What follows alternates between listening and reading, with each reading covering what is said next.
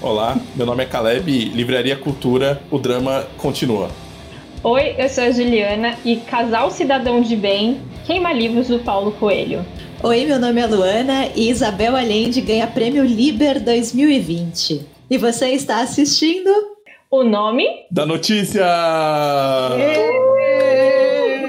Então estamos aqui na nossa segunda live, mais um mês de notícias com vocês. Vamos começar então esse jornal, porque aqui tem notícia também, aqui tem informação, né, Lu?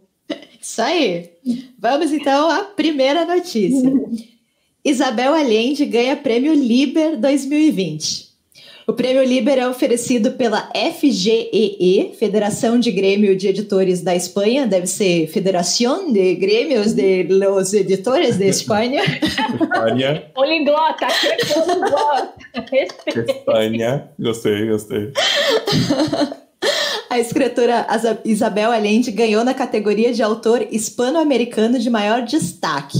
A FGEE destacou a sua extensa trajetória literária e o seu esforço para alcançar leitores de todo o mundo e de todas as idades nos mais diversos gêneros.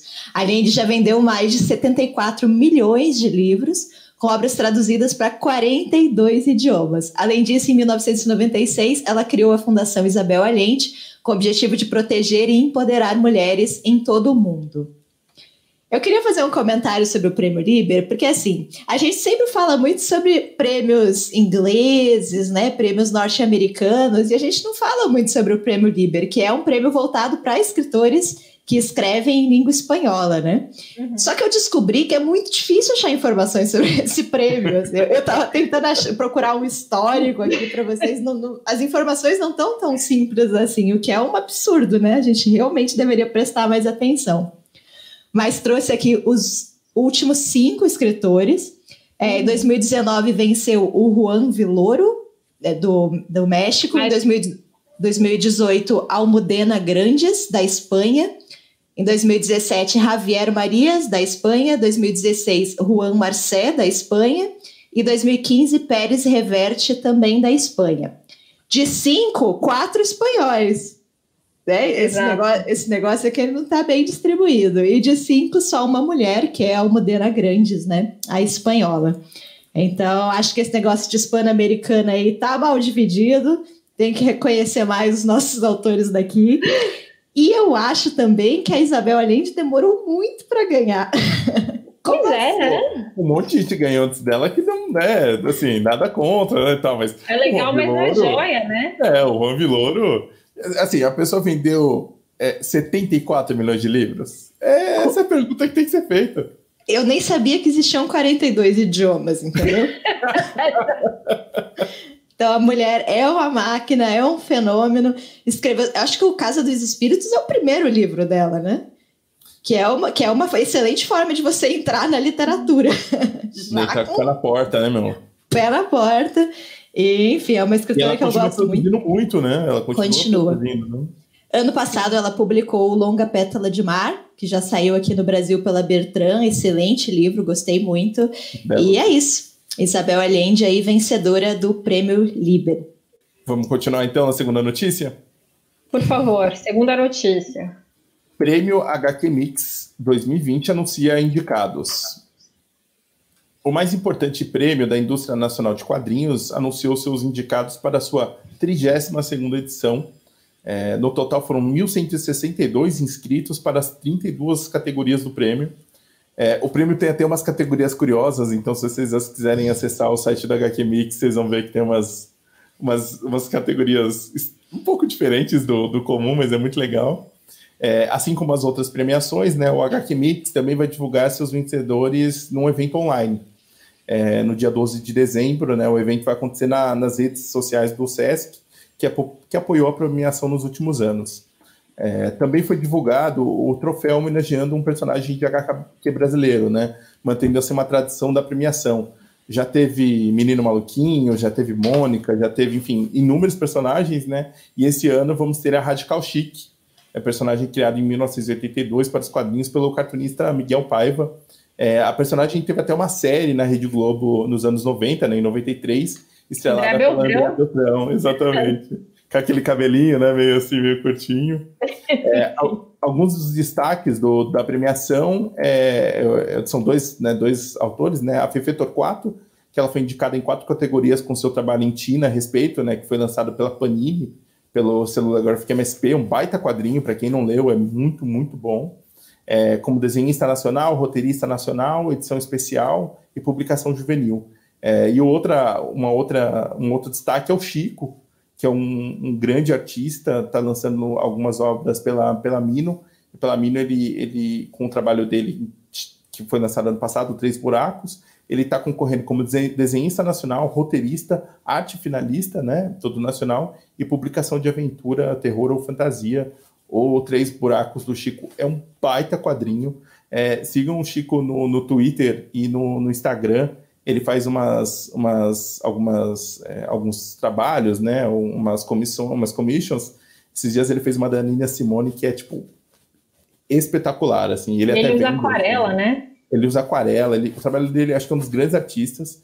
É, e ainda sobre, sobre quadrinhos, né, continuando só aqui, só uma pequena lembrança que agora nessa semana, né, no dia 30 de setembro, um gigante dos quadrinhos, né, deixou a gente, que foi o Kino criador da Mafalda, né, um dos maiores cartunistas do mundo, morreu aos 88 anos. E coloquei a notícia aqui relacionada, porque o HQ Mix é um, é um, é, é um prêmio importante da indústria, e também para lembrar um pouco do, do Kino, né, que a Mafalda é. Acho que todo mundo conhece a Mafalda, né? Já tenha visto e, e tenha a, visto alguma tirinha dela. E o Kino fez muito mais coisa além da Mafalda, né? A produção da Mafalda foi por um tempo, foi por 10 anos, se eu não me engano, a produção só, e mesmo assim as coisas ainda dos anos 60, 70 é, são super, é completamente atual, né? Super. É, ele tem outras coisas aqui no Brasil, como cartoons, né? Saiu pela Martins. Pela Martins, Martins Fontes, isso. Pela Martins Fontes, né? O seu Martins é, tem Fontes. vários álbuns, acho que uns, pelo menos uns oito, sete, oito álbuns, fora o Toda Mafalda, né? Que, que também lançou e, enfim, deixa um, um legado aí de, de, um olhar pela, pela, pela América Latina, enfim, mas é isso, né? Foi um artista além de, de além da Mafalda, né? O que só a Mafalda seria espetacular, não é só isso que eu queria dizer. Sim. Não, e é uma influência muito forte, né? É o Mafalda, né? É uma um símbolo muito forte dos quadrinhos, né? Às vezes as pessoas não gostam de ler quadrinho, mas gostam da Mafalda, né? Ela, a única coisa que a Mafalda estava errada é que ela não gosta de sopa. De é, mais certa, é mais certa do que nunca. Ó, sopa. Levantar uma bandeira aqui no, no programa. Voto aqui nos comentários. Sopa é ou não é comida? Essa é a grande pergunta. sopa é janta, sopa é janta, enquete. Eu adoro sopa, eu aprendi a fazer uma sopinha de feijão vermelho, que ó. Uh, é, é ótimo, hein? Feijão não queria falar é nada. Deus, cara. Tá bom isso daí. Vou fazer pro Caleb a próxima vez que ele daqui, eu, daqui uns sete anos, quando ele puder me visitar de novo. eu, eu aceito, eu aceito. Eu, eu, eu não, não, desgosto de sopa, só não acho Mas que ela é entrada. é. É, não é sopa comida entrada, de a, sopa, a sopa me deixa com fome. Ó, a Ana Moraes está falando que não é, so, é sopa não é janta. E a Sandra falou que sopa de ervilha é tudo de bom, eu concordo, adoro sopa de ervilha. A Angélica é do time Sopa. Boa, Angélica. Assim como Isa. Vamos lá, Isa. Maria Júlia, sopa é almoço. Ela subverte a sopa. Sopa é almoço, sopa é janta, sopa é tudo. Concordo. Agora, quase baixou um tier rock aqui em mim para ler o comentário da Maria Júlia. Aqui, o Anderson também concorda aqui com a Maria Júlia. Sopa é janta e almoço do dia seguinte também. Adorei. Eu teve muitas vezes que tava frio e, e eu almocei sopa e eu fui uma pessoa muito feliz, cara. Foi. Ó, Daniel, sopa. Gente, Daniele, desculpa, não Daniel, Daniele. Sopa tá ganhando, o Caleb mais uma vez perdeu. Eu não desgosto de sopa. Agora tá querendo mudar, né? Não, não, não eu nem falei mal. Eu também gosto. Não, não, não, tá tudo bem. Eu acho que vocês podem ser felizes com sopa, tá tudo bem. o importante é ser feliz, cada um no seu caminho, né, Caleb? Exatamente. vamos para a próxima notícia? Vamos, vamos para a próxima notícia, que é uma notícia maravilhosa, só que não. É, casal cidadão de bem queima livros de Paulo Coelho. É, vídeo de casal queimando livros do Paulo Coelho viralizou, né? Fazendo o nome do autor chegar aos trend topics do, do Twitter nesse, nessa última semana, no dia 29 de setembro. A atitude do casal ela seria uma reação a uma suposta postagem do escritor pedindo um boicote às exportações brasileiras, como uma forma de crítica à administração do governo atual. É, enquanto arranca, né, no vídeo, né, enquanto arranca as páginas li do, do livro, a mulher diz: Eu estou rasgando os livros do Paulo Coelho. Este aqui é o décimo livro que estou queimando. Ele pediu para não comprarem os produtos do Brasil lá, é, lá fora, falando mal do Brasil. Agora estou aqui queimando os produtos dele. É, e aí, enfim, ela gastou dinheiro, comprou os livros leu, do Paulo Coelho, leu e queimou. Ou seja, ela deu dinheiro para o Paulo Coelho já. Então, né? Sim, só essa pequena observação. E, enfim, no Twitter, né, o Paulo Coelho fez um comentário também, é, dizendo que, enfim, o marido, né, o bigodinho do cara não deixa esconder a origem da ideia. Fica aí na sua imaginação. E aí, ontem, sexta-feira, dia 2 de outubro. Do cara, lembrando do cara que estragou o bigodinho para toda para todo sempre na, na, história da humanidade. Né? Exatamente. Né? Exatamente. Então, e na sexta-feira, dia 2 de outubro, mais conhecido como ontem, é, a Companhia das Letras né, soltou uma, um comunicado nas redes sociais é, dizendo que o grupo Com Companhia das Letras manifesta repúdio aos episódios de queimas de livros do Paulo Coelho, porque assim, esse, esse vídeo do casal foi o que viralizou, mas outros foram feitos também.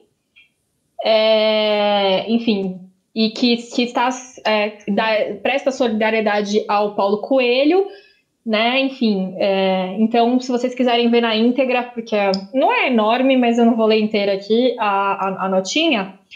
Mas é isso, ela presta solidariedade e diz que realmente foi um, um ato autoritário que, que reforça os ideais autoritários do, do governo atual.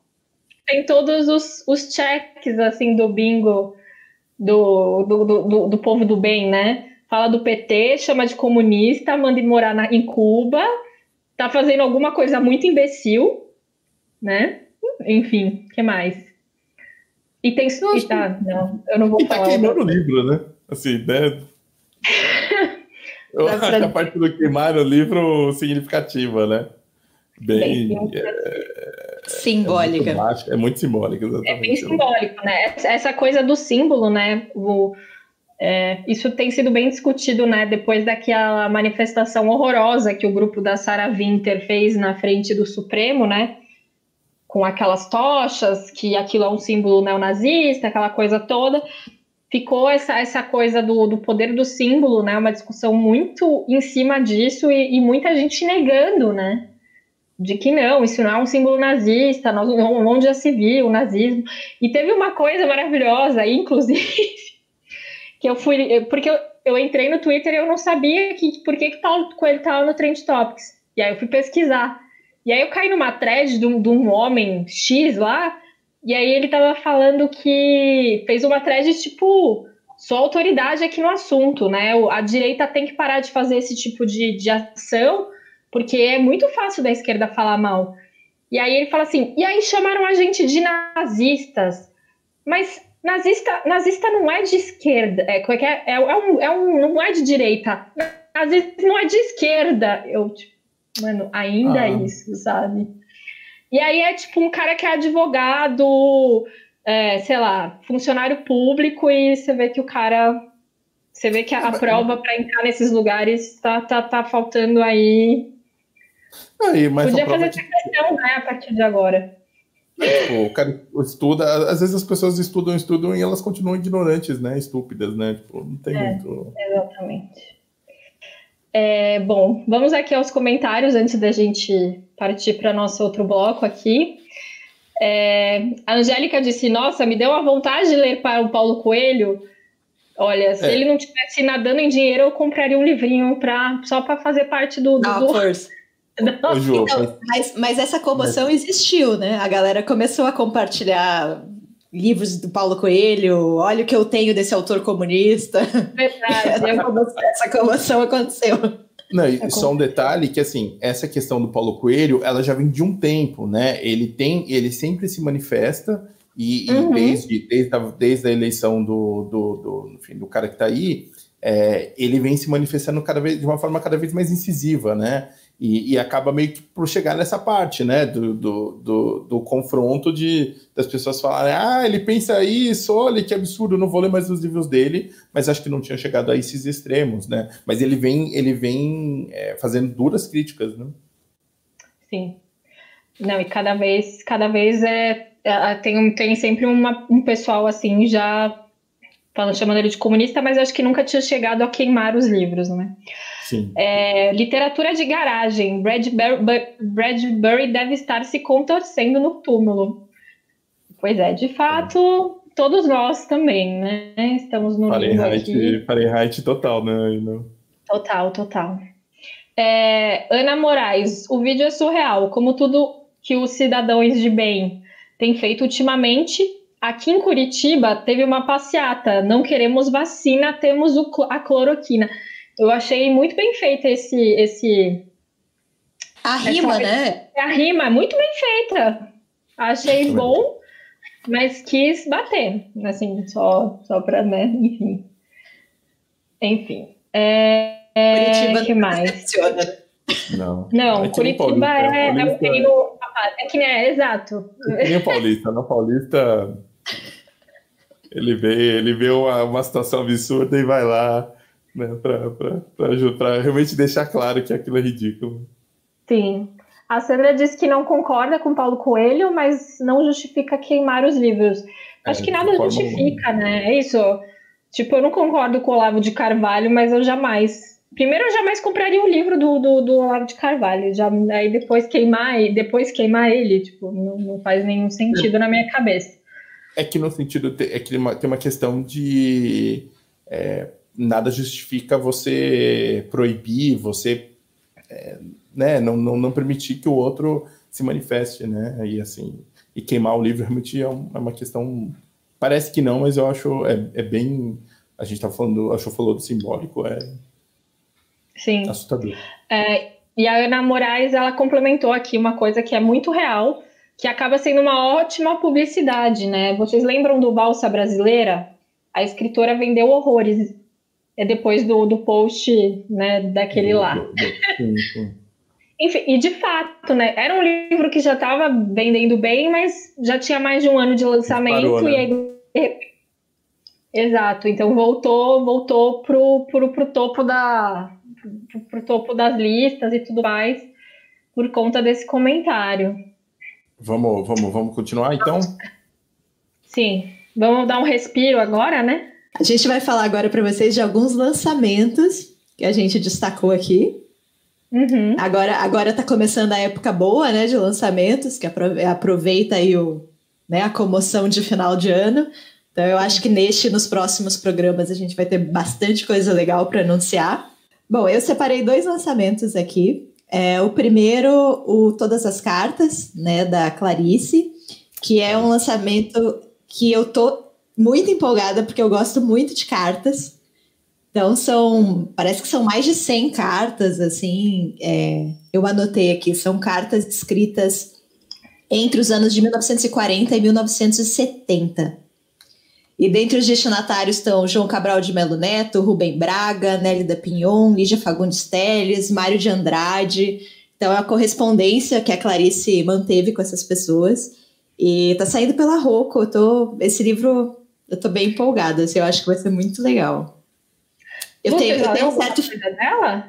Da, da de cartas? Da Clarice? Não, nunca li. São foda. Eu li o Cartas Perto do Coração. Que minha... é ela com, com o Fernando Sabino, né? É, mas tem. Não, e tem correspondências, que era um. É isso mesmo. As cartas dela para o Fernando Sabino são lindas. E as correspondências que eram várias também. Eu imagino que algumas foram para esse daí também. Que era um livro antigo da Rocco. Imagino que eles tenham, né? É pelo que eu li, acho que é 50% das cartas que são inéditas. Pô, bastante. É muita então, coisa. Então tem muita coisa que já foi publicada, sim. Mas eu tenho muito esse fetiche, sabe? De, de ver a correspondência dos escritores. Então, é, é muito legal, é muito legal, né? E além de, além de contexto histórico, né? E da relação entre eles, né? Assim, eu acho, eu acho fascinante também, viu? Eu acho baita lançamento. Acho que vai ser muito legal. Esse, é um belo presente de Natal, né? Que é essa coisa que a gente tinha falado, né? De ser livro de fim de ano para presente de Natal. Esse é um presentão, cara. Fica a dica aí, viu, Ju? Não, não tô falando desse Ó, jeito. E esse próximo aqui é a dica para mim, tá? Quem quiser me dar um presente aí. Aniversário tá é um... chegando.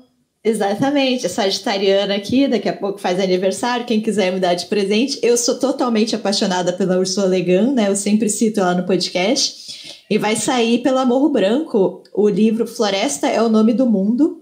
Fala sobre um planeta com é, seres humanoides que vivem em muita harmonia com o meio ambiente ou qualquer coisa hippie do tipo, e aí chegam invasores que começam a destruir tudo e que coincidentemente são terráqueos, né? Ou somos nós mesmos. Eu acho assim, eu acho que o, o título do livro é extremamente brega, eu tenho lá minhas dúvidas se essa é uma boa história para ser contada, mas é a Ursula Le Guin, então vai ser bom. Eu estou dando aqui o meu voto de confiança para ela e com certeza eu, eu, vou ler, mesmo com este nome esquisito, porque vai ser legal. Eu, eu, eu gostei do nome, viu, Lu? Vamos lá, próximo. Ah, peraí que eu fechei o negócio aqui. Não, mas enfim. Volta! é, bom, esse é o Nada Ortodoxa da Débora Feldman. É, alguns episódios atrás, acho que foi o de Obsessões Literárias, eu comentei, né? Tem uma série no Netflix, como vocês podem ver. Graças a Deus é uma sobrecapa, né? Então, se você quiser não ficar com a capa da série da Netflix, você vai poder fazer isso.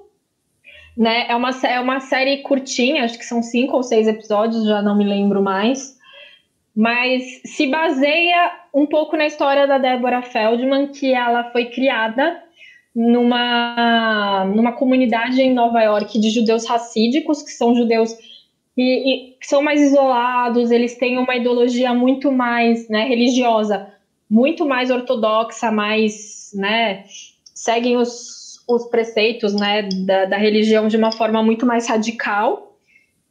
E, enfim, ela é obrigada a casar, então ela da, da religião e vai. Do, da comunidade, na verdade, ela foge e, e, e, renuncia à religião. A história da Deborah Feldman inspirou, é, né, no, depois na série, a, a personagem.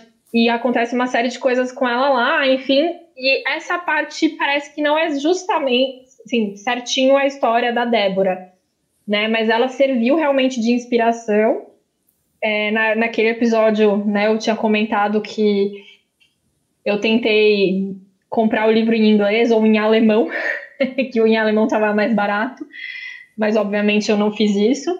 É, e, enfim, agora sai, é, a previsão é para o dia 7 de outubro já está disponível. E eu fiquei bem feliz com essa notícia. E aí agora eu vou para um próximo livro, gente, que viralizou. Maravilhoso! é, na última semana, este belo exemplar aqui, que disponível no Kindle Unlimited, né, o Kissing the Coronavirus. Então, por enquanto, ele só tem disponível em inglês, é, da MJ Edwards. É, ele é um conto de aproximadamente 16 páginas que conta a história da doutora Alexa, que ela está num time de cientistas pesquisando esse novo vírus, né, durante a pandemia. Mas acontece uma paixão fulminante entre vírus e doutora Alexa. Aqui, o vírus como o Hulk brasileiro, né? Gringos imitando aqui.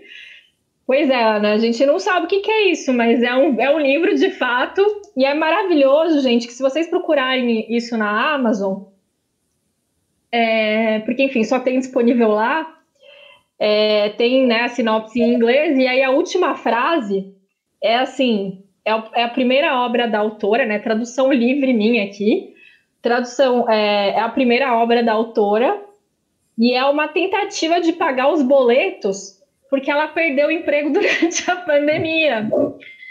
Então, gente, se vocês quiserem ajudar a MJ Edwards a produzir mais coisas maravilhosas como essa, você vai lá no Kindle Unlimited, ou enfim, no, no, no seu Kindle, e compre, enfim. É, enfim. A Isa tá falando, Ju indicando o hot do KDP. Sim, estou indicando, porque eu estou apaixonada por esse, por, pela sinceridade da MJ Edwards. Tem 16 páginas. Eu vi uma. Uh, quando saiu essa notícia, enfim, ela realmente viralizou. Não foi um, um jogo de palavras simples.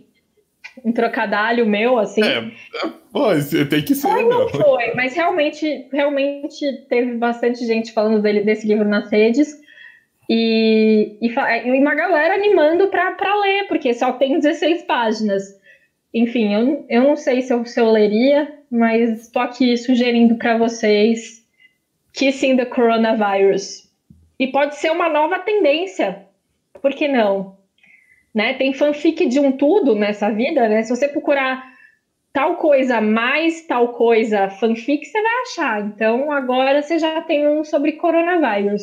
Enfim. Né? Próximo, agora sério. é, bom, esse aqui é um livro infantil da Olga Tokarczuk, é, vencedora do Nobel do, do ano passado, na verdade é do ano retrasado, né? Mas que no ano retrasado não teve premiação, aquela grande história que a gente sempre conta, é, com ilustrações de Joana Concejo. Né, o livro sai agora pela Todavia no dia 7. É, é um livro infantil, ilustrado, como já disse, e no site o livro é descrito como uma história sobre espera, paciência e a busca de si mesmo. Enfim, eu gostei muito do Sobre Ossos dos Mortos, então eu. Enfim. Olha aqui, o João dando uma ideia aqui, ó. 16 páginas é ótimo para bombar o Scooby. Eu concordo. Eu, se eu quiser bater minha meta de 93 livros esse ano, eu vou muito precisar desse tipo de livro, João. É, enfim, eu ainda tô nessa luta, não vai dar certo, mas a gente. Ô, Ju, ó, a, um pouquinho antes do João, a Maria Julia Mascarenhas comentou: Ju, é bom para bater a meta dos 98 livros. É 93, Maria! É 93. Calma, não, peraí. Não. Ufa, ufa. Agora sim, agora, agora tudo agora mudou. Agora tudo mudou. Nossa senhora, Juliana. Ju, como é que tá a sua meta, Ju? Tá, tá muito ruim, mas nos últimos, nas últimas semanas eu consegui aumentar um pouco o meu ritmo de leitura. Então eu li Queremos 48 número, livros desse ano. Hã? Queremos números, nada de ah, tá bom, tá ruim. Vamos lá, a gente 48, tem que saber número. Eu li 48 livros até agora, o que me deixa 20 livros a menos no, no que seria né, um ritmo desejado, segundo o Goodreads. Mas eu já li mais do que o ano passado, que foram 30 livros, né? Então eu já estou me sentindo 30% vencedora. É, e sendo otimista, eu acho que até fim do ano eu consigo uns 70. Mas, sendo... mas qual, qual, é a porcentagem do seu otimismo? 30% você está se sentindo vitoriosa? Quanto por cento é o otimismo? Otimista? É. 5%. Tá bom, tá bom, tá bom. Eu acho que Acho que Sendo tá realista, eu acho que eu consigo chegar, chegar nos 60. Eu acho. Não, menos Mas... de 70 você nem aparece por aqui, Juliana. Tá. Não, não quero nem é conversar com você. Exato, aqui é compromisso com a verdade. enfim, eu só vou falar de mais um, enfim, que, que eu peguei aqui de última hora, então não tem a capinha dele. Mas é um livro que vai vir muito nessa onda novas autoras italianas por conta da Helena Ferrante, e eu acho que pode ser muito legal. que chama Onde Você Vai Encontrar um Outro Pai Como Eu. Nome grande. A autora é a Rossana Campo e vai sair pela editora Aine. Ele sai agora dia 10 de outubro também, semana que vem, provavelmente. Não sei mais dias. É... Enfim, ela ganhou, a Rossana ela ganhou vários prêmios na Itália, né? Premiações. E o que eu achei interessante é um romance autobiográfico, mas o que eu achei interessante é que é sobre a relação entre pai e filha. Né? A gente tem muita coisa sobre mãe e filha, e esse, no caso. Bom, você tem a Natalia Ginsburg também, né? Outra italiana que fala sobre relação pai e filha. Mas eu achei interessante, é uma romancista nova italiana, né? Dessa nova leva, provavelmente com o sucesso da Ferrante eu espero que novas autoras italianas sejam traduzidas também, então por isso eu achei legal de mencionar. Ô, Ju. Aqui o Anderson dando dica aqui para mim. Eu vou fazer isso, Anderson. É, eu ia é, comentar isso. Pegar um monte de livro pra, de 16 páginas para dobrar a meta. Se a gente estivesse num, num, num, esquema de vida normal, eu poderia ir numa livraria no setor infantil, sentar lá numa tarde e aí eu ia bater a minha meta. Mas, enfim, a gente não tá. Ó, a Sandra, que estava atualizando o Scooby ouvindo a gente, falou que tá se sentindo agora porque ela leu mais que a Juliana, hein? Ô, ô, Quero o número, Sandra. Vamos lá. Mas é isso, gente. Essas são as minhas recomendações. Eu vou falar de alguns lançamentos que eu também separei. O primeiro deles é esse daqui, o Notas de um Filho Nativo, do James Baldwin, né? É, originalmente ele foi publicado em 1955, né? É, reunião de, de, ensaios escritos entre a década de 40 e 50, é a primeira obra de não ficção do autor. E o que mais impressiona é, é o quanto esse livro ainda consegue ser atual, né? Fala sobre a questão dos, dos direitos civis, é, o Baldwin já tem três livros lançados aqui agora pela Companhia das Letras, né? O Quarto de Giovanni, Terra Estranha e o Se a Rua Bill Falasse. E agora em outubro chega o primeiro livro de não ficção dele, então acho que é um dos lançamentos que eu estou mais aguardando aí. Este podcast, como sempre, totalmente apaixonado pelo Baldwin. Sempre. Se vocês ainda não leram nenhum livro deles, começa pelo Quarto de Giovanni, talvez? Acho que sim, acho que sim, acho que é o melhor. Leiam, porque esse livro é muito maravilhoso. É demais. só uma coisa antes do Caleb comentar. Ó, a Sandra ela já leu 65 livros e nove contos. Ô, louco, Sandra. Não, Viu, Ju? É não, possível. Você leu 74 livros, Sandra. Nove contos é livro também. Conto é livro, quadrilha é livro. É livro. 74. Sim. Se aquele do Você coronavírus tá... é livro, o resto também é. Com certeza. Com certeza. Não, tem distinção aqui, não. Não tem distinção. Tá mandando muito bem. É, eu vou destacar um quadrinho que é o Recado a Adolf, né? É, do Osama Tezuka, lançado aqui pela Pipoque Nankin. Vai ter o lançamento, essa é a capa do segundo volume, vão ser em dois volumes. O primeiro sai no, agora no dia 15 de outubro, o segundo sai em dezembro. É, o deus do, do mangá, né, Osama Tezuka, é um dos maiores artistas do século XX se debruça sobre um dos episódios mais infames da humanidade, a ascensão do Partido Nazista e a Segunda Guerra Mundial. Nessa história, nós acompanhamos a vida de três Adolfs. O primeiro deles é filho de um oficial nazista do consulado da Alemanha no Japão. O outro é um japonês filho de imigrantes judeus. E o terceiro é o próprio Adolf Hitler. Né? É, o Tezuka é um, talvez o maior nome do, do, do mangá. E, e, esse livro já tinha sido lançado aqui pela Conrad, mas é, não sei exatamente se estava completo ou não, acho que tinha aquelas questões de edições, e originalmente é, era para ser publicado em dois volumes, então o pessoal do, do Pipoque Nankin está fazendo um trabalho extraordinário. E ficou muito tempo esgotado também, né? Muito, muito, muito tempo, muito tempo. Mesmo quando a corrente acho que ainda estava funcionando normalmente, né, antes dessa, desse retorno deles, acho que já não tinha disponível, né? Essa só chave em sebo. Uhum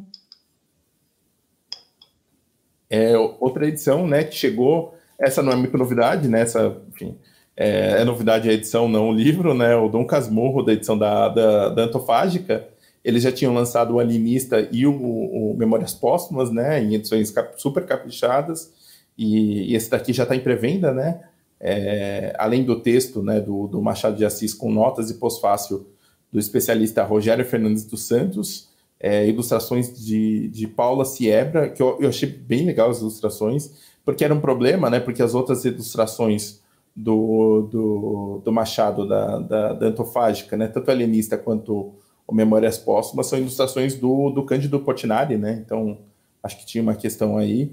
É, tem uma apresentação da, da, da, Camila, né? Da Camila e seus livros, né? Camila Dias. É, uhum. E postácios da, da, da atriz e escritora Maria Ribeiro e do escritor Giovanni Martins, né? Que legal. Enfim, é, uma, é uma edição bem caprichada, e acho que complementa bem as obras do, do Machado que a, que a Antofágica está é, tá lançando. A ideia dos livros da Antofágica é essa, né? De livros que você vai ter. Essa é a última edição do Dom Casmurro que você vai comprar, assim, uma edição super caprichada e, e, e bonita. É, o outro aqui não, não deu para colocar a foto, a foto, mas é o 1984 em quadrinhos, né? Que, que é o, a adaptação do, do George Orwell, né? Feito pelo, pelo Fido Nest, né? Um, um, um paulista. É, o mais curioso é que foi a primeira adaptação em quadrinhos, né? Dessa, dessa obra que os, os direitos, enfim, não permitiam antes. É, e essa edição nacional é a que tá, vai ser vendida para fora, né? É, em espanhol, em inglês, vai ser essa do Fido Nest, né? E tem uma coisa curiosa que eu acho que a gente vai ver muito no ano que vem, que é a obra do George Orwell entre em domínio público em 2021. Né? Então, acho que talvez a gente vai ver muitas edições de 84, de Revolução dos Bichos e tantos outros é, em outras editoras, além da Companhia das Letras, quem é que está lançando agora o, o 1984 em quadrinhos. E, e, o quadrinho do, da Revolução dos Bichos foi muito legal, né? Foi um projeto que também foi feito, né? E especialmente, Sim. né? Sim, ilustração do Odir, né? Que era todo em aquarela, assim, animal a ilustração. E também teve isso, né? Que foi vendido para fora também, né? Uhum.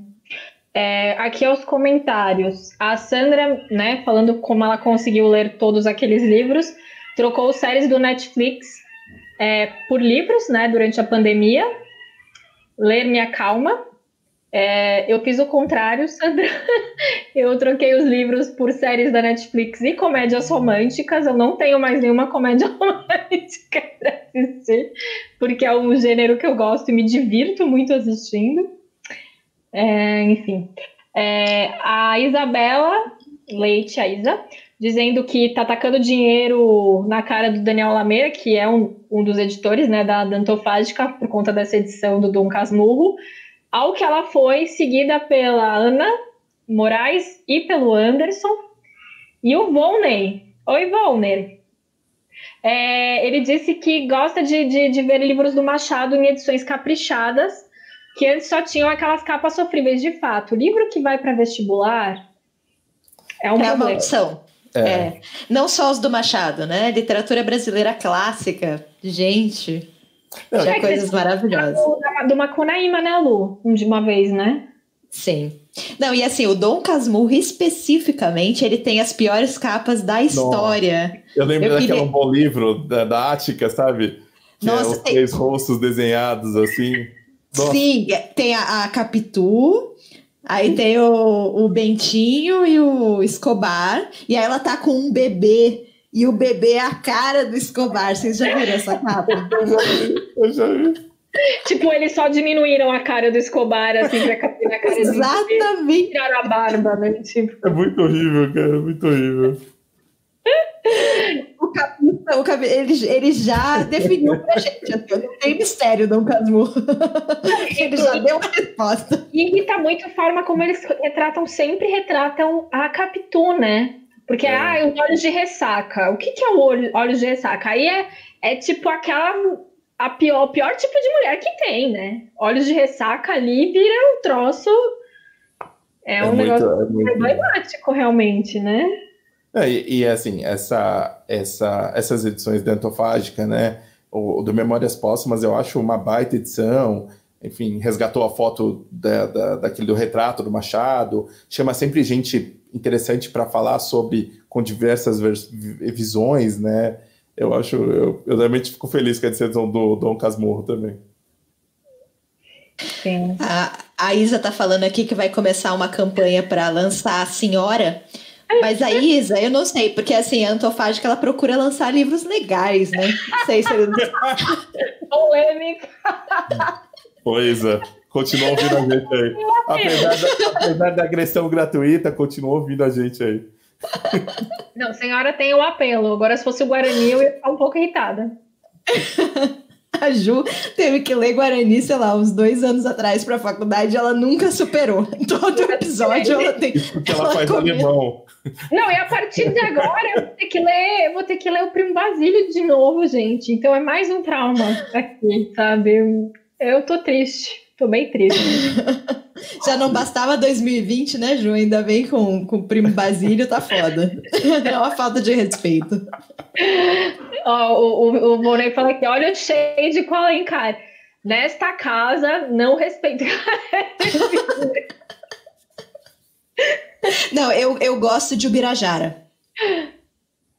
Que isso, amiga? que isso?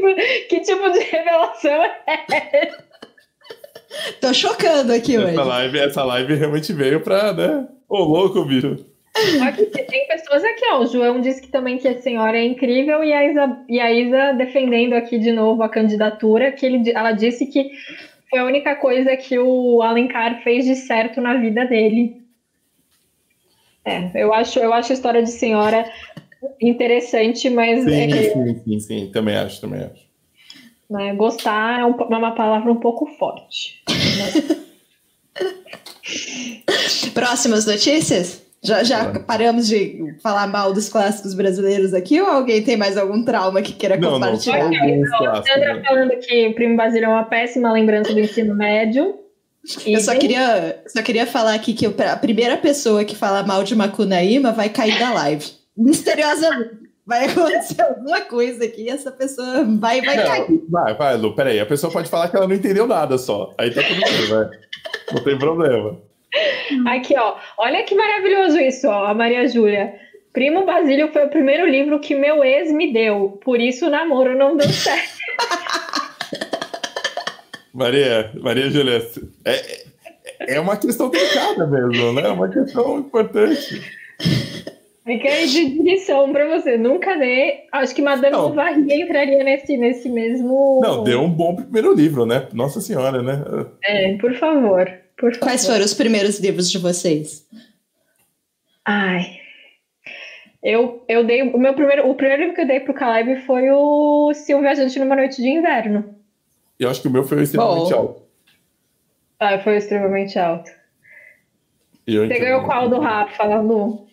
Cara, Diário do Farol. É a história de um psicopata. Péssimo sinal. Mas, ó, bom, bom, muito bom livro. João Baldo Ribeiro. Rafael tava nos clássicos brasileiros tava... também. Não, e acertou o cheio, né? Ai, Deus. Vamos pra notícia? Vamos pra notícia. Agora o assunto, agora, agora o clima vai pesar. É, vai, vai dar, uma, dar, gente, dá uma segurada aí que.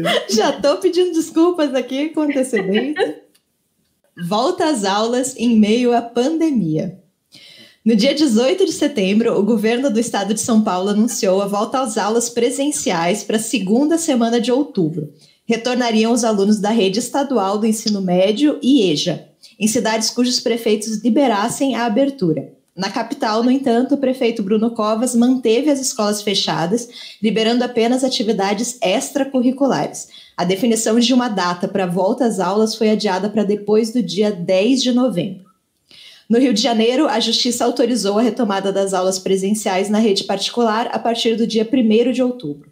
No Ceará, o ensino fundamental e médio também retornou no primeiro dia do mês. Em Pernambuco, a data fixada foi 6 de outubro. No Tocantins, os planos são de retomada das aulas presenciais nos próximos 15 dias. Lembrando que o Amazonas foi o primeiro estado a retomar as aulas presenciais a partir do dia 10 de agosto. Em muitos desses estados, o Sindicato dos Trabalhadores em Educação tem lamentado a reabertura das escolas.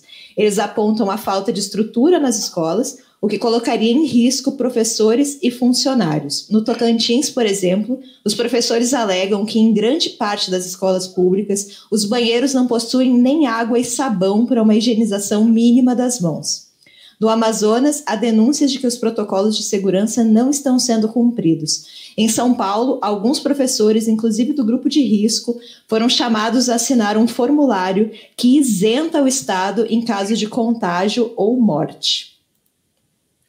Então, eu sei, essa notícia, ela não tem propriamente a ver com literatura, né? Mas eu acho que a, a educação é prima irmã aqui dos livros, então eu achei que era um bom, uma boa notícia aqui para a gente destacar. E também eu acho que em outubro isso vai ser muito discutido. Né? Você já tem aí vários estados que estão retomando as aulas presenciais, em São Paulo vai ser já no próximo mês, então eu acho que a gente vai discutir muito a respeito. É uma questão muito delicada. É, eu acho que tem vários pontos aqui que a gente poderia comentar. Mas eu acho que o principal é que a gente não tem uma determinação única, né? A gente não tem uma, uma gestão a nível federal. O MEC está sendo completamente omisso em todos os momentos. E não que a decisão precisa valer para o país como um todo, né? É claro que as cidades elas têm as suas especificidades, isso tem que passar pelo crivo do prefeito. Mas a gente tem que ter um mínimo de um plano de, uma, de ação, né? A gente tem que saber exatamente do que, que a gente está falando. A gente tem muito poucos dados. Então a gente discute muito se vai abrir ou se não vai abrir. A gente não sabe qual é o impacto da abertura, nem o impacto de não abrir as escolas. A gente não tem nenhum plano de ação para depois que essas escolas forem reabertas, o que, que, vai, o que, que a gente vai fazer se o nível de contaminação aumentar. Né? Em outros países, eles têm planos, eles reabrem, fecham as escolas, eles vão fazer uma testagem massiva de funcionários, de alunos, rastreiam toda a rede de contágio para saber exatamente com quantos é, focos né, eles estão lidando. Aqui a gente não tem isso. Né? E um outro ponto que eu acho importante destacar aqui é que em muitos lugares, por exemplo, o próprio Rio de Janeiro, o que foi permitido na reabertura foram as escolas particulares. Né? Então, é, é isso mesmo? A gente vai reabrir as particulares e não reabrir as estaduais? Será que isso não vai aumentar ainda mais o abismo que a gente tem entre ensino particular e ensino público? Ou será que esse abismo já não estava dado desde o começo, né? Já que as escolas particulares são justamente aquelas que podem oferecer um ensino melhor remoto. E os próprios alunos seriam muito mais capazes de acompanhar o ensino remoto por ter mais tecnologia, acesso à internet, condições mínimas de estudar dessa, desse modelo, né? A gente não sabe, né? Então, quais são os estudos de não volta às aulas da rede estadual, por exemplo? Qual vai ser o impacto disso em relação à evasão escolar? Quantos alunos de fato precisam ir para a escola? Até em relação à alimentação. A gente a gente realmente não sabe. Então a gente só discute se vai abrir, se não vai abrir, a gente nunca discute a forma, os planos né, de, de reabertura, eles são sempre extremamente básicos, né? Ah, vai ter álcool em gel e as pessoas vão ter que usar máscaras. Tipo, sério, eu, eu escrevi esse plano. Né? então. Ridículo, não é? Exatamente. A gente teve o Bolsonaro muito recentemente falando que fechar as escolas foi um exagero né, que poderia ter sido feito de outras formas, sempre batendo muito nessa tecla de que as crianças é, seriam menos suscetíveis aos efeitos mais graves do coronavírus, o que é muito questionável, porque é uma doença nova, a gente está aprendendo coisas aqui em tempo de ação, né? Mas também esquecendo de toda a rede de pessoas que, afinal de contas, trabalham em escolas e que podem ser contaminadas e que muitas vezes são do grupo de riscos. A gente tem muitos professores mais velhos né? Por exemplo, na USP, qual é a média de idade dos professores da USP? 120 anos de idade. Tem muitas pessoas, né? sem contar funcionários, né? Tudo isso. Então, a gente, a impressão que eu tenho lendo essas notícias é que a gente está totalmente desgovernado, né? Todo mundo volta atrás o tempo todo. Então, prefeitura baixa decreto que vai reabrir, aí a justiça, é, sindicatos, enfim, tentam fechar, e aí fecha, e aí a reabre de novo. Eu, inclusive, fiquei em dúvida se eu poderia trazer essas informações e elas ainda estariam precisas, porque, assim, dependendo do dia que você vai lendo, as notícias já mudaram radicalmente. Então, é isso, assim, eu acho que é uma, como eu falei, é muito complexo. Não adianta a gente falar só não abre ou abre. Eu acho que faltam muitos dados para a gente realmente ter uma decisão consciente do que fazer. E, e essa, essa, esse, esse pandemônio que a gente vive, né? A impressão que dá é que as decisões elas são sempre tomadas exclusivamente por motivações é, em relação a dinheiro né? Você tem escolas particulares que estão sofrendo porque as pessoas estão desmatriculando seus filhos, eles estão tendo perda de receita, e é claro que isso é uma, é uma questão válida para os donos de escolas levantarem, é uma questão que precisa ser vista, mas as decisões vão ser tomadas só a partir disso, né? Eu acho que A gente, no fim, o, no frigir dos ovos, o que acontece é que a gente não confia nas decisões que são tomadas. Né? A gente e não. A gente tem... uhum.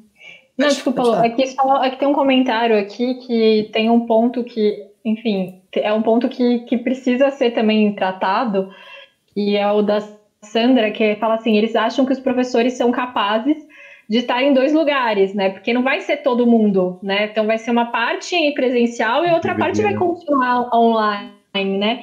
Como fazer essas atividades, né? Porque não vai contratar mais professor, né? Então o professor vai ter que assumir a sala e o estresse de estar numa sala de aula e depois fazer essas atividades online com os alunos que não estavam lá, né? É, isso é muito complicado também. Então, o, o, o nível de sobrecarga que esses professores estão, e aí, aí o Estado vem e manda assinar um termo, sabe? Isso não faz nenhum sentido, né? Sim, como, como se essa decisão não tivesse que ser pública, né? Não é o professor que vai decidir. Existem, existem conversas de que eh, os professores que se recusarem, eles não vão é, ter nenhum tipo de, de punição, que eles vão poder escolher. Eu não acredito. Vocês acreditam nisso? Vai ser exonerado, né? Há umas semanas, há umas duas semanas, é, eu estava ouvindo a CBN e o secretário de, de educação aqui da prefeitura estava conversando porque eles estavam começando a liberar o acesso à escola para atividades que não eram atividades tipo, extracurriculares, sei lá, dança, eu não entendi muito bem.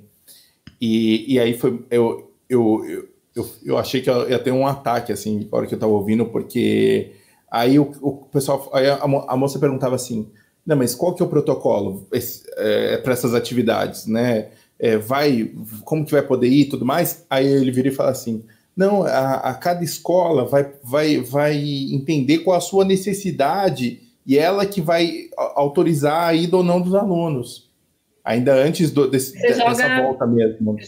Mas, toda, mas, mas é isso que é a questão de você não ter um plano único, né? Tá todo mundo passando a responsabilidade. Então, o federal passa para o governo, que passa para a cidade, para prefeito, que passa para as próprias escolas que estão fazendo os professores assinarem termos. Então, ninguém, não, ninguém assim, quer segurar, né? Se a, gente, se a gente pensar que a pandemia, uma parte importante dela foi os prefeitos, principalmente os governadores, que meio que, entre aspas, deram uma segurada né, nas coisas, cara, eu ouvia e, e assim, eu ficava inconformado do tipo, cara, a, a obrigação do, do, do cara é, que tá nesse cargo é tomar as decisões difíceis. Assim, Exatamente. sabe? Não dá para admitir que esse desgraçado jogue, jogue na, na, responsabilidade do tipo, ah, quem tem que ver isso, na verdade, são as escolas, são os conselhos. Ah, velho, é, é muito escroto, assim, é muito. E também é, a e... responsabilidade dos pais, do tipo, cada, cada pai vai, vai escolher não, o que é melhor para o filho. Não, ok, assim... sim. Mas aí seu filho vai, vai, vai, vai ter uma série de punições. É tipo, ok, não dá para cancelar o ano, mas o que, que vai ser feito em relação a isso? Porque vai ter que ter algum tipo de reforço, vai ter que ter, sabe? E aí, aí vai ter um monte de, de, de, de gente que vai começar a mandar os filhos os filhos para a escola com medo de perder o ano, de perder a vaga. Porque Sim, eu ia também. falar isso vaga, né? Creche pública, é difícil conseguir essas vagas. Cara, não, exato. Tem, assim, ah, não, vou mandar porque senão perde vaga. E, tipo... Não, e tem outro detalhe que é, gente, tudo voltou. As pessoas não têm com quem deixar os filhos. Essa Exatamente. questão das voltas aulas, é, é, eu entendo todas as outras questões, mas tem uma questão aí que é muito difícil também. Assim, que é, que é disso, só que é, se essas pessoas não tiverem um amparo e, e, um, e, um, e, um, e, um, e um protocolo de verdade, é, como é que vai fazer? Porque é isso, tipo, tudo voltou e as pessoas estão com as crianças lá em casa, como que elas fazem? Assim, é, tem aqui um, um, detalhe aqui, um comentário da Angélica. É, a Angélica disse que aqui em Minas é, também vai liberar, mas o prefeito está, está barrando. E eu agradeço, porque dou aula numa escola de, de estado e não tem estrutura nenhuma. Falta produtos de limpeza, entre outras coisas, assim, né? Basicamente. Claro. Quantas é isso, porque fala, não, tem, a gente vai mandar máscara, a gente vai mandar produto de limpeza, e não vai, não vai, sabe? Não, eu, eu vi, eu vi um estudo que falava sobre a situação da rede estadual de São Paulo. E assim, eram números do tipo: 95% das escolas estaduais não tem enfermaria. Né? Você tinha 80 e poucos por cento que não que tinham um, um banheiro único. Tinha um banheiro para meninas, um banheiro para meninos, um banheiro para a escola inteira. Então, como que, como que essas pessoas não, não vão se aglomerar ou vão conseguir lavar as mãos, né? Tem estrutura, né, gente? As, as turmas super lotadas. Então, como é que você vai fazer? Eu vi um plano também que ia ter rodízio, né? Ter, seriam duas turmas presenciais, só que existem alunos que estão em grupo de risco, porque são alunos que têm asma, são alunos que não ou simplesmente não querem ir, eles teriam essa escolha. Então o professor teria que dar três aulas. Teria que dar as duas presenciais, mais uma online. Tá uma loucura isso, né? Os professores vão conseguir se, se triplicar, a gente vai usar clones, como é que vai funcionar isso? Porque tá uma bagunça, né? Então, é só uma coisa que tem um comentário do Anderson, tem vários comentários, a gente pede desculpa, mas é, a gente está tentando filtrar aqui, mas assim, Continuem comentando é, e discutindo aqui. O Anderson ele falou aqui na Globo hoje um especialista disse que o risco para crianças é pequeno e eu fiquei como assim? E hoje eu estava escutando rádio USP é, que, que tem aqui em São Paulo, né? Enfim. É, e aí tava, tem um estudo, inclusive, falando que os quatro tipos de, de coronavírus que circularam pelo Brasil, na verdade, têm efeitos muito graves para crianças. E na hora que eu escutei isso, eu fiquei assustada, porque eu falei, mano, vão reabrir escola, sabe? Então, assim, ah, o nível de mortalidade de criança, mas e o tanto de sequela que essa criança vai ter pro resto da vida? Não, né? E ela contamina os outros, né? Era essa Não, a questão exato. também. Né? É, para começo de conversa, ela contamina os outros, mas assim, os quatro tipos que circularam pelo Brasil, né, que, que foram mapeados, eles têm graves consequências para crianças também. Esse é um estudo que está sendo feito, parece que pela, pela, pela Universidade aqui de São Paulo. Então, assim, essa história de que criança é o menos prejudicado pode não ser verdade, que foi o que a Lu falou no começo, é uma doença muito nova, a gente não sabe tudo, tudo sobre ela, sabe? É bem perigoso. É, por, por, por, outro lado, essa questão que o Caleb levantou é, é, muito séria, né? Tipo, voltou tudo. Tem que voltar às escolas agora. Vai fazer o quê? É, não, assim, não, não, assim, é que dá a impressão, assim, não é, não é tipo, olha, tem que. Mas é que é difícil, porque você imagina os pais assim, né? Tipo. Oferecer um é, suporte, na verdade, né? É, não, como é que. Imagina o desespero da pessoa que agora o emprego dela voltou. E ela, ela tem, tem que voltar. Filhos porque ela, ela, ela usava, ela, ela precisava da escola, da creche. É, é muito assim. É, é muito absurdo, né? É muito enfim, é muito revoltante, né? Assim, não, não ter tido uma preocupação de verdade, né? Assim, jogar, o, o Henrique até comentou aqui que jogar responsabilidade nos pais, assim, é, é, muito desumano, assim, sabe? É muito. Porque o lance é, a gente vive com a ideia do Estado, né? Assim, a gente tem que acreditar que é o Estado que toma as, as decisões difíceis, né? É muito. É não, e assim, eu vi uma matéria um dia desses no SPTV que era justamente isso, com o número de muita gente saindo das escolas particulares e indo para escolas municipais, isso aqui em São Paulo, mas eu não duvido que esteja acontecendo em outras escolas. É, para as pessoas conseguirem segurar as vagas, é, tem escola que está vende, é, é, vendendo uniforme, tipo a compra obrigatória do uniforme. É, só que é isso, as, as crianças não, você não precisa comprar um uniforme agora se não tá tendo aula presencial, sabe? Mas é uma forma de, tipo, a escola ainda tá pegando dinheiro dos pais, né? É uma escola pública, que, enfim, em tese, o uniforme acho que tem que ser vendido em mais de um lugar. Em tese, na verdade, você tem que ganhar o uniforme quando você estuda em escola em escola pública, pelo menos eu lembro que a gente ganhava pelo menos a camiseta, né? E aí podia ser uma calça azul, no caso, enfim. Uma calça azul que não tivesse marca, alguma coisa assim. Que era justamente para dar essa ajuda. E aí tem escolas e que, que por conta disso estão fazendo, é, sabe, agindo de má fé mesmo, né? E às vezes, é, é ah, não, mas é com esse dinheiro vai comprar produto de limpeza. Mas, cara, não é a escola que tem que se, sabe? Cadê o Estado aí para cuidar disso, né? Não tem, não tem. É uma situação bem complicada. E é isso, eu fico imaginando. Eu tenho amigos que têm filhos, eu tenho um amigo que decidiu que não vai mandar os filhos para a escola esse ano, ele vai ficar com eles. Mas é isso, né? O, o, quão privilegiadas são algumas pessoas que podem tomar essa decisão, né? Uhum. Estuda em escola particular, não precisa segurar a vaga, consegue trabalhar remoto, então pode cuidar dos filhos em casa. Isso não é a realidade de, de toda a, a população, né? Nem de grande parte da população, na verdade. Ainda, ainda que a gente se afaste, enfim, talvez as pessoas acusem a gente de ser comunista, mas é uma questão de classe que precisa ser entendido também dessa forma, né? Exatamente.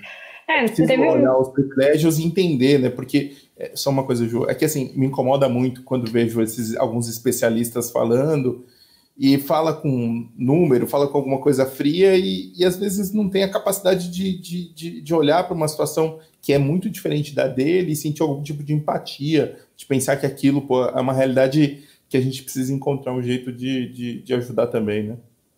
Não, é só para falar voz do comunista, que eu lembrei que lá para julho, agosto, é, a, o sindicato de, de, de, sindicato patronal, né, de donos de escolas particulares aqui em São Paulo, estava pressionando muito para que as escolas particulares se abrissem, falando que já tinha toda a estrutura e tudo mais. E aí eu lembro que eu achei até engraçado justamente por isso, porque ele deve ter sido chamado de comunista para baixo, é, ou para cima, né? Como você queira entender. É, o, o, secretário de Educação do governo falou assim: a gente não faz diferença entre criança de escola particular e, e, e, e, e pública. A gente não vai, não vai se a pessoa já, já estuda numa escola particular, a gente não vai privilegiar ela nesse nível. Todo mundo é igual e todo mundo vai voltar junto, porque ô louco, bicho, sabe? Porque ele estava sendo muito pressionado. Então, assim, as escolas particulares ainda têm isso, né? Eles estavam. Eles, é, as, tem, tem, tem todo um esquema, né, de, de, de, de ter que voltar e, e tudo voltando ao normal, entre aspas, mas também tem que pensar nessas escolas particulares o quanto está sendo essa pressão para que, que volte às aulas, né? Então, Sim. eu achei bem. Enfim. Mas é isso. Mudamos de assunto? Vamos, vamos continuar nas notícias? Vamos. Só falar aqui um comentário do Alex dizendo que está no serviço e usando os dados do celular para ver a gente. Isso é... Bom uso aí de dados. Eu, eu, eu me senti muito honrada agora, porque o dado Obrigada, do celular é precioso, é uma coisa preciosa. Obrigada. Próxima notícia. Próxima notícia. Livraria Cultura. Hoje sim, hoje sim, hoje não. O drama da Livraria Cultura continua. No último dia 18 Gostei da dramatização, Caleb. Obrigado, Ju. É, no, dia, no último dia 18 de setembro, o juiz negou o pedido, um juiz negou o pedido da cultura para aprovação de um novo plano de recuperação judicial.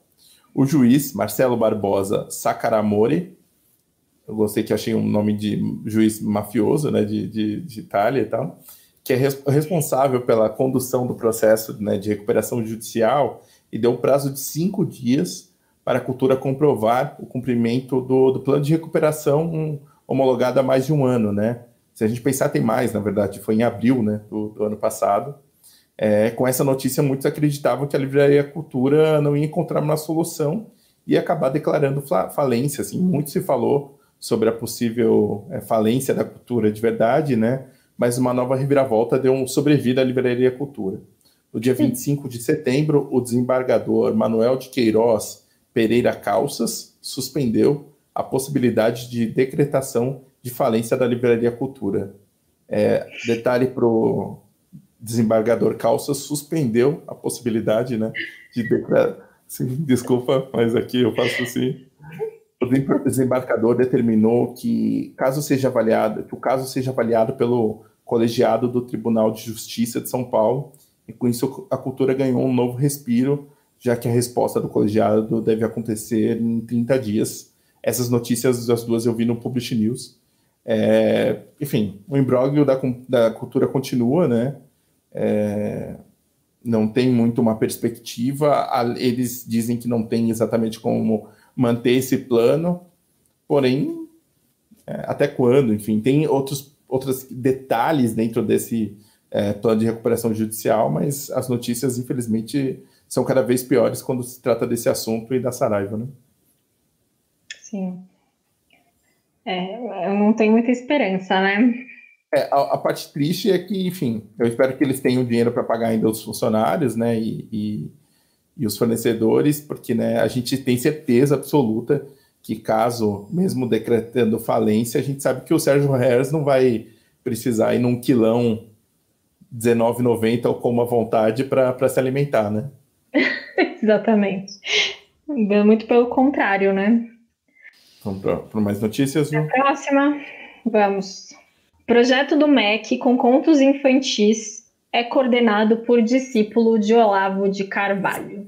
É, o projeto Conta para mim do MEC é, lançou uma campanha é, para anunciar 40 livros infantis que podem ser baixados no site do Ministério e causou uma enorme polêmica.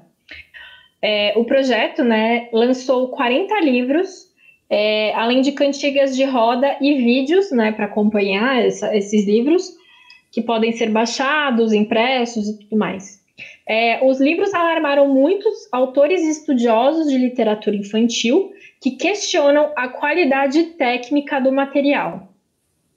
Tratam-se de recontos de célebres contos de fadas, mas reescritos com o intuito de tirar partes que são consideradas, entre aspas, inapropriadas e polêmicas. É, de acordo com uma matéria no Tab da UOL, é, aí abre aspas, né, um trecho da notícia aqui. Nas versões de, do Conta para mim, não há beijos para selar um encontro de amor entre príncipes e princesas. O lobo mau é, não é morto pelo caçador em Chapeuzinho Vermelho, apenas tropeça e cai em um rio. A figura da madrasta, que convence o pai de João e Maria a deixá-los morrer de fome na floresta, é substituída por uma boa mãe que os instrui a marcar o caminho com pedrinhas antes de saírem para colher flores. E em Um Flautista de Hamelin, é, o sumiço dos 130 meninos e meninas encantados pelo som da flauta é omitido. Aliás, sequer sequer há crianças nesse conto, nesse enredo, né? Ou seja, desvirtuou totalmente, só usa basicamente o, o título e aí contou outra história. Entre as opiniões ouvidas né, pela matéria da UOL está a do psicanalista Mário Corso, que diz que o projeto é um, entre aspas, elogio à ignorância. E aí vem uma fala mesmo dele, abre aspas. Vivemos uma onda obscurantista calcada em opiniões de quem não entende tão pouco estuda o desenvolvimento da criança os contos de fadas trabalham com elementos simbólicos profundos, não têm um raciocínio linear. E patrulhar o imaginário não vai acabar com a violência do mundo real. Fecha aspas. E, enfim, um comentário nosso aqui que no andar da carruagem, em breve nós seremos presenteados com o lançamento do novo dicionário de nova língua, né? É, pelo jeito, esse é o projeto do MEC. As pessoas que é. queimam livros são as mesmas pessoas que estão fazendo isso. Exatamente, é, exatamente. As que ligam e são as mesmas pessoas. É muito, preciso muito cuidado. E assim, para de, né, não vamos deixar o moralismo de lado, porque é isso, é muito perigoso. Além do, do absurdo, né, de você estar tá realmente cerceando a questão do, dos contos infantis, tem dois pontos nessa matéria que eu vi comentários a respeito que também me chamaram a atenção. O primeiro é que convidaram umas pessoas X para escrever essas histórias. Autorias né? tipo, gente, desconhecidas, assim. A gente tem autores de literatura infantil fabulosos que já premiados nos grandes prêmios internacionais, e assim, não foram estes que foram chamados, foram pessoas X, né? E o segundo ponto que as pessoas também estavam discutindo muito é que não tem menção às histórias originais. Então não, não tem lá que o conto original é do irmão Grimm, sei lá, é como se fosse uma história original. Uma história nova é, usando, usando de mote, né? Ou seja, e, tudo e aí, errado. Não, aí quando você vê o enredo, tipo, João e Maria, ok, você, você quer tirar um pouco da violência e tudo mais, mas aí é tipo dois irmãos que foram buscar flores no, no bosque e a mãezinha boa falou pra. Então não tem bruxa? Eu lembro, Sabe? Ju, eu lembro no conto, no, naquele contos do Green, é, da Kozak, tinha um prefácio de uns dos uhum. irmãos, né? Eles saem ainda durante a unificação da Alemanha coletando essas histórias oralmente, né? E Sim. eu lembro de uma frase que me, me marcou muito, que é, ele fala, são contos de ensinamento, são contos para entender como que é o mundo. Você, você conta essa história para falar, olha, existe isso, é, existe essa possibilidade, né? Não tem a ver só com essa ideia sozinha da moral, né? São contos para mostrar como que é o mundo, como que o mundo... É, eu entendo a ideia de suavizar um pouco, mas é, é absurdo, né? É, essa coisa de alegoria mesmo, né? De você, de você falar, cuidado com os estranhos, né? Tipo, não vai aparecer um lobo mal perguntando onde você está indo, mas pode aparecer uma pessoa mal intencionada, sabe? E, e se você tira esses elementos, o que, que sobra? Então faz outro livro, sabe? Sei lá. Aqui, a Isa, ela, ela comentou aqui, eu recomendo demais a introdução do livro Chapeuzinho Esfarrapado e outros contos feministas do, do folclore mundial e sobre adaptações à sua, à, à sua necessidade, né? O, o, eu imagino que é isso, né? O, a introdução fala, fala sobre isso, né? Sobre as adaptações e as suas necessidades e quando usar. Porque acho que é isso, precisa ser contextualizado, né? Se você, como a Lu disse, faz, ah, bota, ah, vou fazer aqui o flautista de Hamelin, mas você não sabe que isso foi baseado num conto tal, perdeu totalmente, sabe? É só um, um uso, né? né? É um negócio, assim, medonho, né? E, e é Não, muito e assim, O quanto disso é uma decisão consciente, estudada, né? Alguém, um especialista em psicologia infantil ou um autor de literatura infantil, juvenil, foi lá e falou: não, essas, essas adaptações realmente foram, são necessárias. Será que a gente acredita que houve esse estudo, esse pensamento, essa reflexão? Ou só foi a Damares falando: beijo, não! Gente, Exatamente. cadê a Elsa? Né? É isso, né? No fim, é, a gente não, não, não acredita mesmo nisso, né? É uma censura pura e simples. Né? Exatamente, e, e, e, coordenado por quem é, né? Um discípulo do Olavo de Carvalho, né? O governo está cheio deles que querem justamente, né? Eles, é, aquele, aquele discurso imbecil de vamos acabar com ideologia de gênero, essas babaquices que não fazem nenhum sentido. E aí o cara tá com poder, tá com dinheiro, porque isso não foi barato. É, todo intervalo de novela você vê falando que é um programa do MEC para alfabetização de crianças. E aí você tá nessa situação com os filhos em casa. E aí você fala, puta, é uma boa ideia, né? Vou aqui baixar uns livrinhos para meus filhos. Cara. É, é um governo que fala tanto em não ter doutrina e, né, e acaba tomando esse caminho, né? Exatamente. Agora vai dar uma subida no ânimo aí, galera. O ânimo lá em cima. O ânimo lá em cima. Esse é. é o momento mais esperado dessa live. Ah, não. Primeiro vem o giro de notícias. Ah, é verdade. Então ainda, ainda não, é gente. Aguentem é aí. Aguentem. É curtinho. Fliaraxá acontecerá de forma virtual entre os dias 28 de outubro e 1 de novembro, né? agora no final do mês. O festival contará com cerca de 100 autores de Portugal, Brasil, Cabo Verde, Timor-Leste, Santo Tomé e Príncipe, Guiné-Bissau, Angola e Moçambique. A edição homenageia Conceição Evaristo e José Eduardo Agualusa e tem como patronos João Cabral de Melo Neto, Clarice Lispector e Calmon Barreto. E ainda na onda dos eventos virtuais, Bienal do Livro anuncia versão virtual. O evento acontecerá nos dias entre os dias 7 e 13 de dezembro, com plataforma digital para abrigar expositores. Curioso. E o, o, é, ainda não tem nenhuma como vai ser, né? É, Jabuti também anuncia que qual será a sua data de premiação. É, o, Jabuti também será virtual, né, a premiação, e acontecerá no dia 26 de novembro. Adélia Prado será a escritora homenageada e a lista com cinco finalistas será divulgada no dia 5 de novembro, bem perto, só mês que vem a gente vai descobrir. Então, esse foi o nosso giro de notícias. Só uma coisa aqui que a Isa estava sobre o tema anterior, aqui do, do, da questão do conto de fadas, né? Ela tinha comentado de um, de um, de um livro do. Como é que é? Chapeuzinho abarrotado. É isso? Esfarrapado. Esfarrapado. Exato. Aí ela disse que. É, abarrotado é ótimo. É, Chapeuzinho esfarrapado. É, que ela diz que a autora defende que algumas adaptações e o desapego à história original né? É válido, mas baseado na compreensão de que o conto realmente pretende.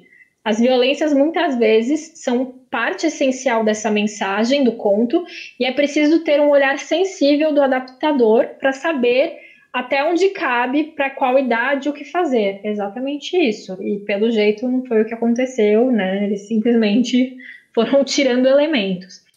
Agora sim a gente vai para o momento mais esperado aqui. Agora. Né? Que é o nosso momento Caetano. Né, que a gente destacou aqui notícias muito relevantes para vocês. Vocês não podiam dormir sem saber essas notícias que a gente vai mostrar. Vamos lá, momento Caetano. Primeiro momento Caetano. O escritor Michel Laub publica foto de piscina vazia com a legenda vazio. Oh. Eu, eu, queria destacar aqui o olhar sempre atento do escritor, né? Ele consegue perceber detalhes e fazer analogias com o vazio existencial que todos nós estamos sentindo nesse momento de pandemia. Exato. O vazio então, não é só o vazio físico, é o vazio da alma. Ah, então o vazio. O Lobby que está lançando um livro novo aí. Exatamente.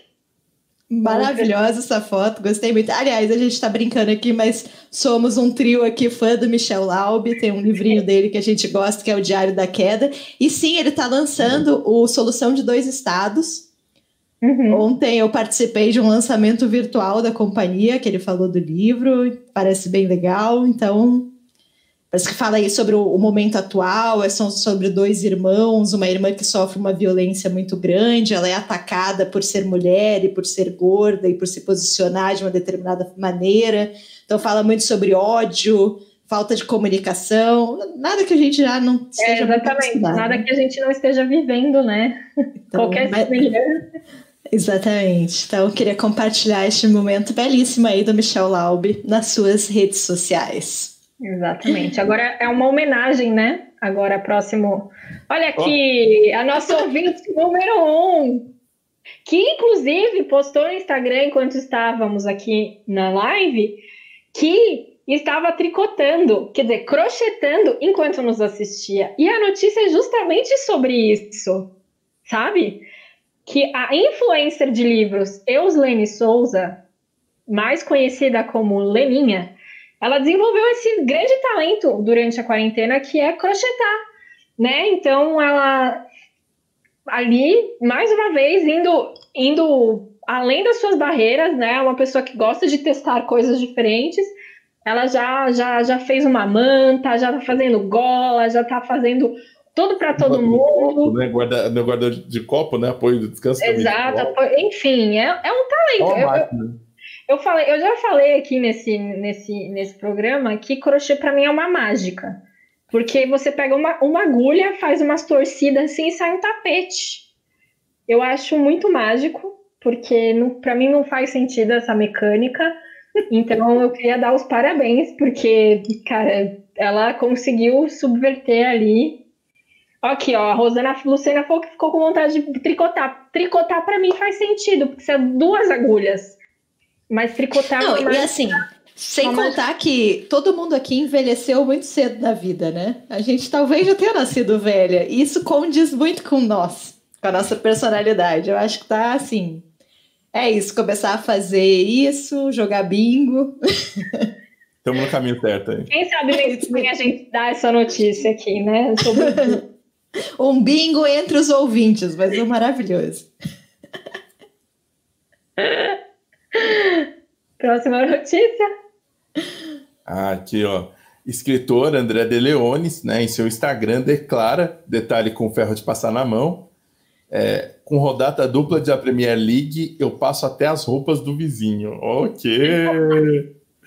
Rapaz. Olha que o vizinho vai lá bater na porta, né? Com a é, então, né? Se você é vizinho do André de Leones, Fica Aproveita. aí a dica. Aproveita. Espera um jogo aí do, do campeonato inglês. Olha, tem, tem duas coisas que eu quero comentar nessa notícia, que é, é o Leones é um cara muito legal. E a primeira, a primeira delas, na verdade, é quem passa roupa na pandemia, né? Eu, eu, eu, eu fiquei com essa dúvida, na verdade, né? E pode estar fazendo a piada. ponto. É, assim, mas na pandemia eu achei estranho. E aí, né, eu, eu trouxe como é que a gente tem informação, né? Se você ficou curioso com os resultados daquela segunda, dia 28 de campeonato inglês, rodada dupla, eu trago os resultados para você. Naquele dia, o Aston Villa, né, que é esse time de camiseta meio roxa aqui, ele surpreendeu o Fulham e ganhou de 3 a 0 fora de casa, né? Então, um resultado surpreendente. E o Liverpool, que é o time do André De Leones, torcedor do Liverpool, tá sempre lá no Twitter comentando, é, atropelou o Arsenal por 3 a 1 e você não podia ficar sem saber isso. O, o cartola inglês foi uma loucura, então, nesse Foi uma dia. loucura, foi uma loucura, foi uma loucura. Olha, o, o, esse do Fulham, olha, se eu tivesse apostado, eu apostava no Fulham, não, não no Aston Villa. Mas é bom, o Aston Villa é um time que está se recuperando aí, a gente está feliz. Agora, Mas, agora... mas ainda não acabou. Não, agora Não. a gente vai para o nosso último quadro aqui oficial da live. Vamos lá, então. Agora vai ser para o nosso momento Caetano interno aqui. O TV Fama, o nome do livro podcast. 50 tons de marrom. Calma, caro telespectador. Não é nada disso que você está pensando. Presenteada no seu último aniversário, dia 20 de setembro, com um quebra-cabeças do Baby Yoda, a podcaster Juliana encontra dificuldades em terminá-lo. Abre aspas. Ainda que tenha só 500 peças, o diabo é que a cena toda é em tons de marrom e confunde como diabo. Diabo, diabo aí. Lamenta a produtora de conteúdo. Esperamos ter notícias mais alegres na próxima edição. Força, Juliana, ó. Força, força pra força. guerreira.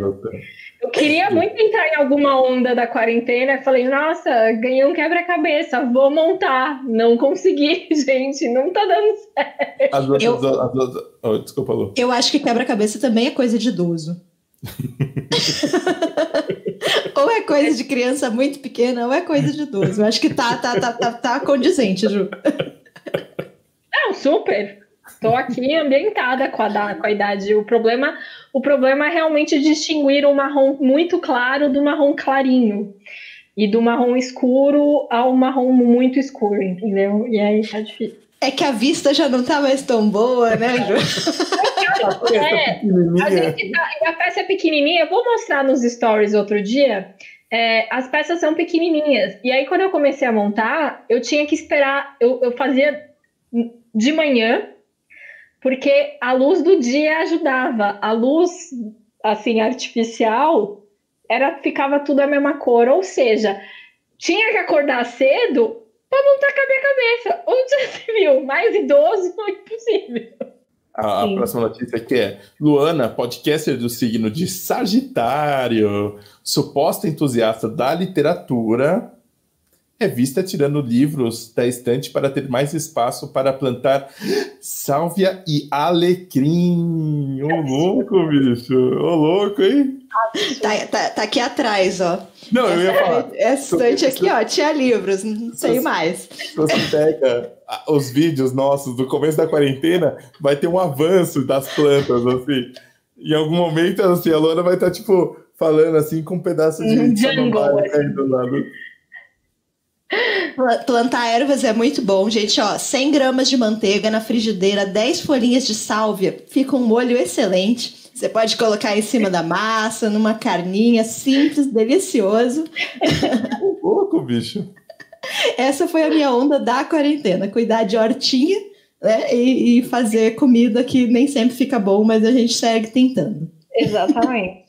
Bom, e a, e a última notícia, então, é Caleb se emociona ao ler. Ok, ok. 230 páginas de um mesmo livro no mesmo dia. Abre aspas. A última vez que eu consegui me concentrar e ler tanto assim, no mesmo dia, foi há muito tempo. Antes da pa- pandemia. Diz sonhador e esperançoso. Caleb, foi um dia bom para você, então. Eu fiquei, eu fiquei muito emocionado, Juliana, porque eu não consigo ler. Acho que se duvidar, não Cinco li. páginas Em seguidas, né? setembro, em setembro eu não li isso do mês inteiro, então. É. Fiquei muito feliz e emocionado é. mesmo, assim, porque acho que antes da pandemia, esse ano, acho que eu tinha lido tanto e tão gostoso, né? Livro tão enfim, prazeroso. A Sandra e a Rosa estão perguntando do livro, e aí tem uma questão sobre esse livro que eu não posso falar. é uma, ah, foi uma releitura. É, fica a dica então, assim, aí. É uma releitura pro, pro nosso próximo episódio, né? Do nome da leitora. É, então eu não posso falar. Na, na sexta-feira vocês vão saber qual que é o livro. Exatamente. É só por conta disso. Se eu falar, aí perde a, a, a brincadeira nossa do, do De vocês adivinharem. Quarta-feira então, vocês não têm que adivinhar. Então, sexta-feira, no máximo, vocês vão saber, assim, mas é um mas, a, mas quem tá aqui vai ter essa dica extra, que é um livro delicioso de ler. Muito gostoso de ler. Muito fluido, assim. Mas acho que é isso, né? É isso, né, gente? Já duas horas de live completando agora aí. Nossa, hoje foi. É, hoje. Aconteceu, né? Temos pessoas fortes aqui, seguidores fortes, telespectadores é, fortes. Algu alguma pessoa desmaiou de calor aí durante a live, não sei. quer contar isso, quer, quer compartilhar com o grupo, porque tá foda, viu? mas aqui a tarde fez frio e choveu, assim, é estranho. São Paulo é, é muito esquisita. Muito esquisito. Não faz sentido nenhum. Que é isso, né, gente? Isso aí. Espero Agradecer. que vocês tenham gostado. E agradecer demais aí todo mundo que acompanhou a gente na live, comentou. É, ver os comentários de vocês, não faz, vocês não fazem ideia como, enfim, deixa a gente feliz e, e empolgado para continuar aqui fazer as coisas. E o próximo já está marcado aqui, né? Isso aí. Todo primeiro sábado do mês. Então o próximo vai ser no dia 7. Dia 7, desculpa, dia 6 é sexta. Isso. Dia 7 de novembro. Novembro, esse mês legal, né? Todo mundo gosta. Talvez tenha alguém de aniversário? Talvez, talvez. talvez. alguém de escorpião? Quem sabe? Talvez tenha um nome do leitor aí para esse aniversariante? Talvez, talvez, talvez. Caiu o spoiler. Se a aniversariante está le achando legal que isso vai acontecer, talvez. então é isso, gente. Muito obrigada. Obrigada. Obrigada mesmo, gente. De verdade. Boa noite para todo mundo. Bom fim de sábado, bom fim de semana para vocês. Até mais. Tchau, tchau. Tchau, tchau. Tchau.